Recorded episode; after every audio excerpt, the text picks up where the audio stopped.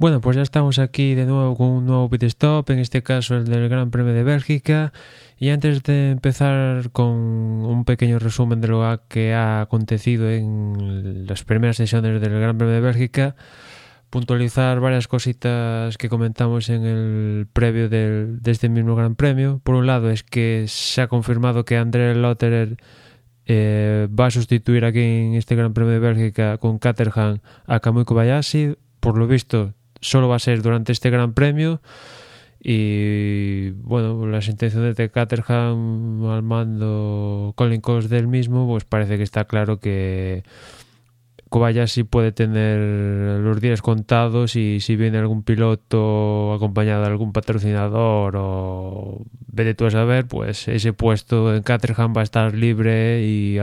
se lo va a llevar el mejor puesto. Y después eh, Andrés Later más o menos se la, el pescado, pero lo que nadie se esperaba es que el jueves Marussia anunciaba que Alexander Rossi iba a sustituir a Mark Shilton en el Gran Premio de Bélgica. Nos llevamos una sorpresa porque el padre de Shilton es accionista de Marussia y en teoría, pues viendo este, estos acontecimientos, parece indicar que vamos, que, el, que la gente del Chilton no iba a correr peligro. Y bueno, pues así ha sido. En los primeros libros se, se subía Alexander Rossi con la intención de correr todo el Gran Premio de, de Bélgica e iba a ser su estreno en la competición, el primer estadounidense en pista desde Scott Speed y justo cuando apenas 10 minutos empezado los libres 1, pues Marussia volvía a anunciar de que Chilton recuperaba el asiento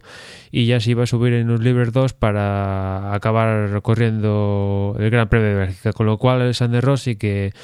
él lo había dicho, ¿no? Que subía muy contento los libres 1, rodar con Marussia, aprender lo máximo posible, mejorar el rendimiento, etcétera, etcétera. Y justo cuando acaba la sesión, pues se entera de que no, no va a correr el Gran Premio. Bueno, otra. Una historia más dentro de la Fórmula 1. Y ya metidos en lo que han sido los libres 1 y libres 2, por un lado en los libres 1, así un poquito de tanteo como siempre, pues se llevó el mejor tiempo Rosberg, seguido de Hamilton, muy, muy cerquita los dos. Tercero, una vez más, Fernando Alonso, cuarto fue Baton, quinto Kimi Raikkonen, sexto Pérez, séptimo Magnussen, octavo Hulkenberg, noveno Ricardo. Y décimo Bottas. Decir que Vettel en principio fue un décimo, pero hacia el final de la sesión tenía un problema con los escapes que le provocaría problemas en la unidad de potencia. Y esos problemas fueron tan grandes que le impedirían rodar eh, los segundos libres enteros, con lo cual Vettel ha acabado el viernes con 11 vueltas de la primera sesión, con una unidad de potencia menos y que vamos, Vettel probablemente junto con los pilotos de Toro Rosso serán de los primeros en tener las primeras penalizaciones por cambiar alguna pieza extra de, la unidad de potencia. Después, en los libres 2, donde ya se ven más cositas, pues se llevó el mejor tiempo Hamilton, Rosberg se quedó a seis décimas, muy cerquita de Rosberg, Fernando Alonso una vez más,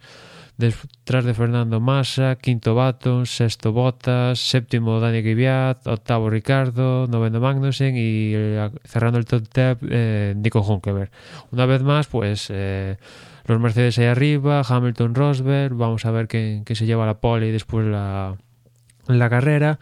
y esperemos que de una vez por todas Hamilton no tenga ningún problema de fiabilidad o que incluso, bueno, que pueda cometer un error, pues entra dentro de lo previsto, pero que al menos la mecánica le permita hacerla una, una sesión de clasificación eh, igual que su, su compañero de equipo, pues es lo deseable, ¿no? Y veremos si, si Hamilton confirma esta diferencia que ha obtenido en los Libres 2. Y después eh, tenemos un poco al resto del mundo. Fernando, tanto Libres 1 como 2, se ha mm, mantenido en el tercer escalón ojalá, ojalá Fernando pueda luchar con el podio, pero yo lo veo difícil porque por detrás de Fernando pues están los dos Williams, tanto Massa como Bottas, que quieren volver a subir al podio. Baton parece con el McLaren, parece que igual pueden meterse ahí en la lucha y no hay que olvidar que a los outsiders como pueden ser, bueno, outsiders digo outsider en este circuito porque Bélgica es un circuito de alta velocidad y Red Bull pues alta velocidad tiene poca, pero bueno, no hay que descartar a, a, Ricardo sobre todo viendo que Vettel pues tiene ha empezado el fin de semana horrorosamente mal y vete tú a saber cómo, cómo avanza, ¿no? Y por el resto, decir que en los Libres 2 Maldonado ha vuelto a tener el enésimo uh, accidente y apenas, uh, bueno, de hecho ha rodado, se le contabilizan dos vueltas, pero vamos, uh, anecdótico total. Y con respecto a André Lotterer, pues en la primera sesión quedaba por delante de su compañero Marcus Ericsson, pero en la segunda sesión eh, le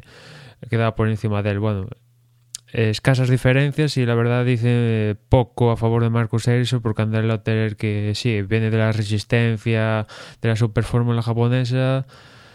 tiene experiencia en monoplazas, ¿no? Pero la Fórmula 1 es otro mundo y que nada más subirte al coche te quedes a una décima de tu compañero de equipo que viene haciendo toda la temporada entera con ese monoplaza que tú te acabas de coger hace cuatro días en un simulador y ahora el mismo viernes eh, te has subido físicamente a él, pues dice poco de Agrison y bastantes cosas positivas con, con respecto al mismo Lotter que bueno pudiera parecer que viene ahí pues por ser colega de Coles y tal que lo iba a hacer mal pero bueno al menos mantiene el tipo con Ericsson y ahí queda la cosa y estas son un poco las primeras eh, experiencias de, del Gran Premio de Bélgica y veremos si mañana cómo sale la clasificación y después la carrera. Esperemos que sea una buena carrera. Aquí en Spa el circuito da para ello y, y nada más. Por mi parte me despido y ya nos escuchamos en el resumen del Gran Premio de Bélgica. Un saludo.